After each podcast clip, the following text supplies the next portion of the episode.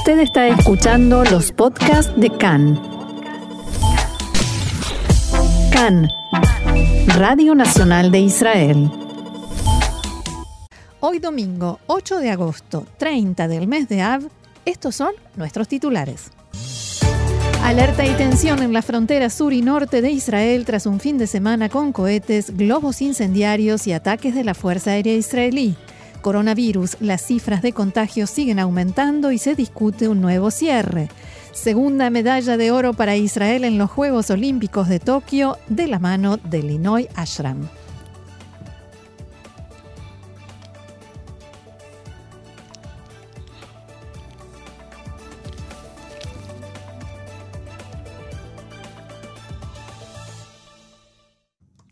Bien, y vamos entonces al desarrollo de la información. Gaby.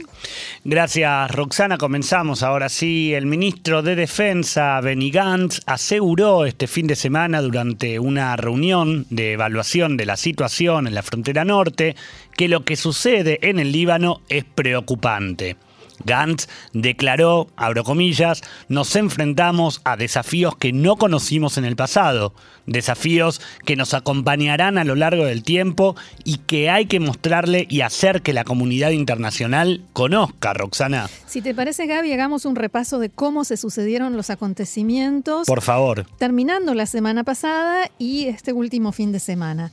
El miércoles 4 de agosto a mediodía fueron disparados tres cohetes desde el Líbano a la Galilea. Uno de los proyectiles cayó en territorio libanés y dos de ellos en Israel, en la zona de Kiryat Shmona. Se registró un gran incendio, no hubo heridos y en Sal consideraron que una célula palestina perteneciente a una facción local era responsable de los disparos. Esa madrugada, jueves 5 de agosto, en respuesta al lanzamiento de, los cohetes, la Fuerza Aérea Israelí atacó varios objetivos en el sur del Líbano. Fue la primera vez en muchos años que aviones de combate israelíes llevaron a cabo ataques en territorio libanés. Tzal evitó atacar objetivos de Hezbollah e informó que fueron bombardeados sitios e infraestructura terrorista que se habían utilizado para el lanzamiento de los cohetes unas horas antes. El viernes último, 6 de agosto, también cerca del mediodía, la organización chiita Hezbollah disparó nada menos que 19 cohetes desde el sur del Líbano hacia la zona de Ardov, en el área de la frontera triple, el triángulo de la frontera del Líbano y Siria. El sistema de defensa cúpula de hierro neutralizó la mayoría de los proyectiles y algunos cayeron en descampados sin provocar víctimas ni daños materiales. A diferencia de las ocasiones anteriores, en esta Hezbollah asumió formalmente la autoría de estos disparos. Tzal reaccionó con disparos de artillería hacia los lugares desde donde provenía el lanzamiento de los cohetes.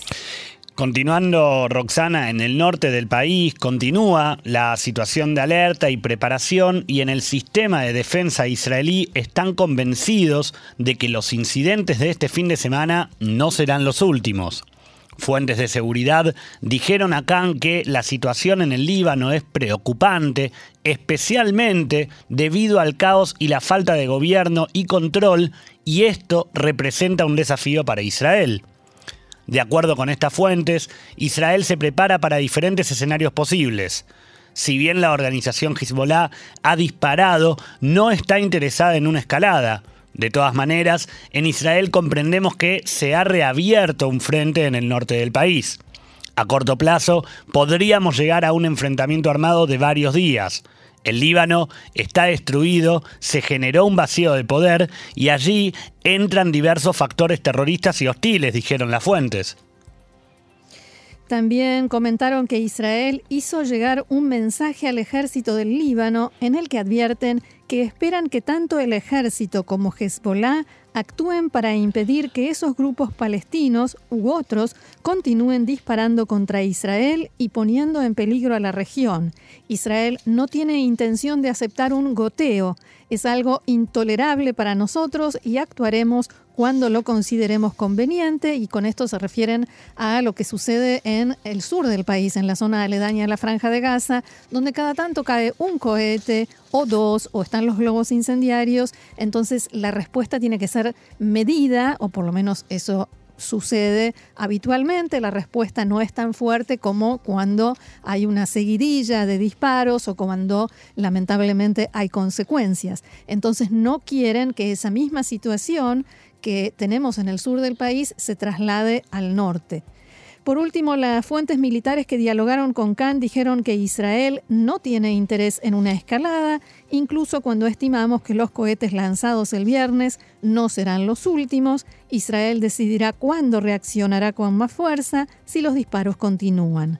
Consideramos que la disuasión lograda por Israel ante Hezbollah todavía existe, de todos modos, creemos que en la frontera norte no se ha dicho la última palabra. Y un par de comentarios al respecto de esto. Por favor. Eh, esto de la disuasión respecto de Hezbollah es cierto, se mantuvo durante muchos años, pero justamente debido a lo que sucede en el sur, a lo que mencionaba recién, de que sigue el goteo y que los habitantes del sur del país se quejan constantemente y con mucha razón, Hezbollah parece haber tomado ese modelo o quienes están disparando, estos grupos palestinos que están disparando desde el Líbano, parecen haber mm, entendido que ese modelo funciona y que Israel está más limitado para responder si un grupo supuestamente rebelde o eh, que no es controlado por Hezbollah es quien dispara. Allí está una de las claves de este asunto. Y otro problema, como todos dicen, es la situación en el Líbano, el caos pero sobre todo la situación del ejército del Líbano, que está tratando de conseguir donaciones para poder darle comida a los soldados.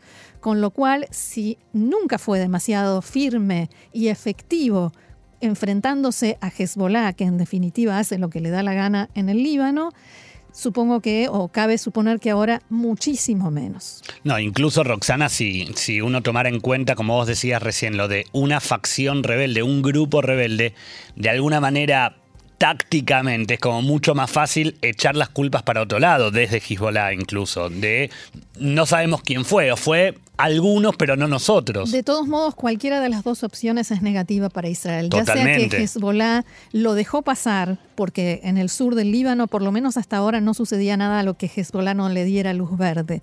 Ya sea que Hezbollah le dio el ok, o que Hezbollah ha perdido el control en medio de este caos en el Líbano, del, del sur del Líbano, las dos opciones son negativas desde el punto de vista de Israel. Por su parte, Roxana, el líder de Hezbollah, Hassan Nasrallah, dio anoche su anunciado discurso con motivo del aniversario de la finalización de la Segunda Guerra del Líbano en el año 2006. Nasrallah, por supuesto, aprovechó la ocasión para amenazar a Israel con que, cito textual, el mensaje de los cohetes lanzados el viernes es que habrá una respuesta a cada ataque en territorio libanés. En un discurso que duró una hora y media, Nasrallah explicó que durante 15 años Israel se abstuvo de llevar a cabo ataques en territorio libanés gracias a la disuasión que logró su organización en la Segunda Guerra del Líbano. Y cuando Israel traspasó esas reglas, su agrupación, su, perdón, su agrupación reaccionó.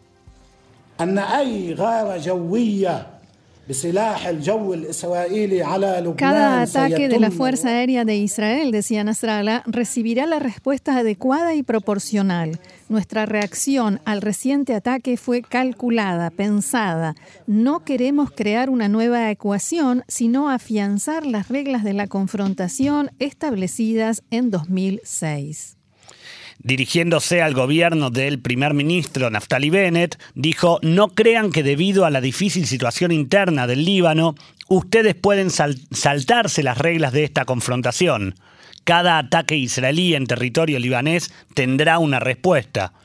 El líder de Hezbollah explicó que el ataque del jueves fue una reacción muy bien pensada y calculada, que apuntó hacia áreas no pobladas en Ardob para no impactar en civiles y explicó que también fue intencional y planificado que los disparos se realizaron durante la mañana para no despertar y asustar a los ciudadanos libaneses durante la noche. En el futuro, amenazó Nasrallah, la respuesta también puede dirigirse a cualquier otro lugar en el norte de Israel. Todas las opciones están abiertas. No buscamos una guerra, como siempre decimos, pero estamos siempre preparados para ella y la esperamos cada día. Lo más estúpido que Israel puede hacer es entrar a una guerra contra nosotros, sostenía Nasrallah. El secretario general de Hezbollah reiteró que su organización seguirá intentando vengar la muerte de dos hombres en Siria y el Líbano durante el último año, que también fueron mencionados en el comunicado posterior al disparo de los 19 cohetes del viernes. También fue por ellos, pero la cuenta que la cuenta con Israel, según Nasrallah, todavía no se ha saldado. También en Irán, el comandante de la Guardia Revolucionaria, mayor general Hossein Salami, tuvo algo que decir al respecto. Salami dijo que el disparo de cohetes de Hezbollah hacia Israel el viernes fue, abro comillas, un mensaje para el primer ministro israelí Naftali Bennett de que la ecuación de respuesta no ha cambiado. Salami hizo estos comentarios en el marco de una reunión con el subsecretario general de Hezbollah, Naim Qasem, en Teherán. En la tarde de ayer se publicó una foto de Salami y Qasem en el canal Telegram de la Guardia Revolucionaria. El subsecretario general de Hezbollah estuvo en Teherán para la ceremonia de asunción del ultraconservador nuevo presidente iraní, Ibrahim Raisi. Según medios iraníes oficiales, Salami le dijo a Qasem durante la reunión que otra vez abro comillas, las capacidades están listas para el colapso del régimen sionista. Salamí también destacó, hablando en árabe, el continuo apoyo de Irán a la resistencia en el Líbano. Ahora, Roxana, mientras todo esto sucedía en el norte del país, en el sur la situación no estuvo mucho más tranquila, que digamos. Así es, lamentablemente. ¿Por qué? Porque durante la noche del viernes al sábado, la Fuerza Aérea Israelí atacó objetivos de Hamas en la franja de Gaza en respuesta al lanzamiento de globos incendiarios que provocaron cuatro incendios en el sur de Israel. Aviones de combate, de combate israelíes atacaron un campamento militar y un lanzacohetes pertenecientes a Hamas. El portavoz de Tzal informó que, cito textual, los ataques se llevaron a cabo en respuesta al lanzamiento de globos incendiarios. Las fuerzas de defensa de Israel continuarán respondiendo con determinación contra los intentos de ataques terroristas desde la franja de Gaza. Los incendios se produjeron en las áreas del Consejo Regional de Eshkol, en la zona aledaña a la franja de Gaza personal de bomberos, junto con miembros del Keren Kayemet, la Autoridad de Parques y Naturaleza y los encargados de seguridad de las poblaciones del área, lograron controlar el fuego. Esta es la primera vez que se producen incendios en esa zona debido a globos incendiarios desde el pasado 25 de julio. Todo parece indicar que el lanzamiento de los globos tiene relación con el retraso que está sufriendo la transferencia de dinero de la subvención de Qatar a la franja de Gaza. ¿Por qué? Porque los bancos locales se niegan a ser parte de toda esa fórmula de traslado del dinero si es que ésta pasa a través de la autoridad palestina como quiere y como propone Israel. El primer ministro Naftali Bennett se refirió esta mañana a la situación de seguridad en los dos frentes en la apertura de la reunión semanal de gabinete.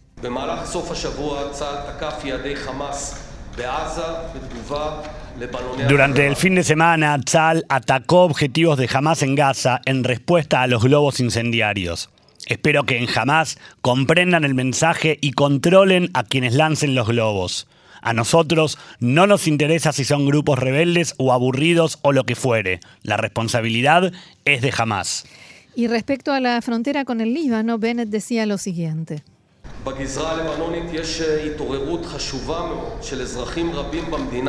En el frente libanés hay una importante reacción de muchos ciudadanos en ese país contra Hezbollah y la interferencia iraní allí.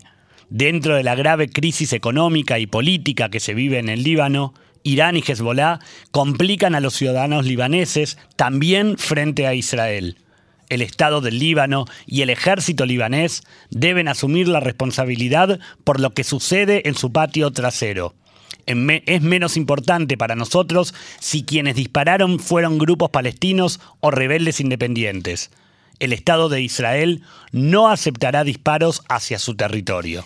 Y por esto mismo que decía el primer ministro Bennett, Gaby, que la población en el Líbano está empezando a reaccionar contra Hezbollah y está muy indignada, buena parte de la población, eh, muy indignada con Hezbollah, porque en medio de la situación gravísima que la hemos descrito, la hemos contado, la situación gravísima que está viviendo el Líbano, tanto política como económica como social, eh, Hezbollah está como buscando complicar, así como dijo el primer ministro, complicar al Líbano todavía más, que lo último que le hace falta en este momento es una guerra o una escalada con Israel. Por eso insiste tanto en que nosotros no queremos una escalada, nosotros no queremos, pero este fin de semana se vieron incluso imágenes de gente común impidiendo el paso de los misiles hacia la frontera, misiles que iban a ser disparados contra Israel. Especialmente entre la gente joven eh, hay una sensación de hartazgo de esta interferencia de Irán constante y del manejo de la política que hace Hezbollah y dicen, eh, basta, lo único que queremos es vivir bien. Es que justamente esas imágenes a las que vos hacías referencia, Roxana, también dan cuenta de hasta dónde uno puede llegar, hasta dónde puede llegar la situación en el Líbano. Digo, la, el, hartazgo al que vos te referís es muy grande. La situación en el Líbano, para quien no lo sabe, es muy grave. Así es. Y cuando, el cuando Israel dice el gobierno del Líbano es responsable de lo que sucede, el gobierno del Líbano no existe, no tiene control de nada, no brinda a los ciudadanos los servicios mínimos y básicos para que puedan sobrevivir, no tener una vida eh, medianamente buena. Entonces, ¿Quién asume la responsabilidad? Nadie. Nada más cómodo para una organización terrorista que este caos, esta falta absoluta de una dirección concreta a la cual recurrir para hacer un reclamo, ya sea eh, diplomático, internacional. El gobierno del Líbano es eh, un, eh, un gran agujero negro. Esa es la, la, imagen que se me ocurre, porque realmente, y para desgracia de los ciudadanos eh, libaneses, esa es la situación. Seguimos adelante con más información.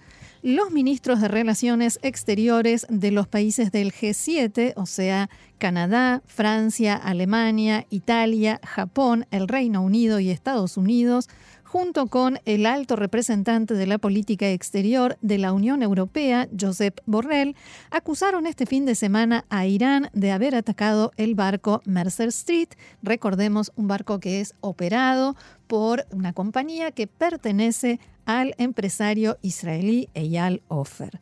Los ministros aseguraron que se trató de un ataque deliberado y dirigido, sin ninguna justificación, y que todas las pruebas disponibles apuntan claramente a Irán como autor de la ofensiva. Además, los cancilleres denunciaron que el comportamiento de la República Islámica amenaza la paz internacional y la seguridad, instaron a Teherán a cesar las actividades, todas las actividades que no cumplan las resoluciones de la ONU, e hicieron un llamamiento a todas las partes implicadas en este asunto para que desempeñen un papel constructivo para promover la estabilidad y la paz en la región. Unas horas después, el Ministerio iraní de Exteriores condenó enérgicamente esta declaración y calificó de infundadas las acusaciones del G7. El portavoz del Ministerio iraní de Relaciones Exteriores, Said Khatibzadeh, escribió en su página web oficial condenamos enérgicamente el comunicado de los ministros de Exteriores del G7 y del alto representante de Política Exterior de la Unión Europea en el que se hacen acusaciones infundadas contra la República Islámica de Irán. Este escenario se ha orquestado apenas unos días antes de la toma de posición, posesión del nuevo presidente de la República Islámica de Irán. Este tipo de escenarios, en la mayoría de los casos, están respaldados por Israel. Sadeh aseguró que Irán está plenamente comprometido con la seguridad de la vía fluvial estratégica del Golfo Pérsico y el estrecho de Hormuz.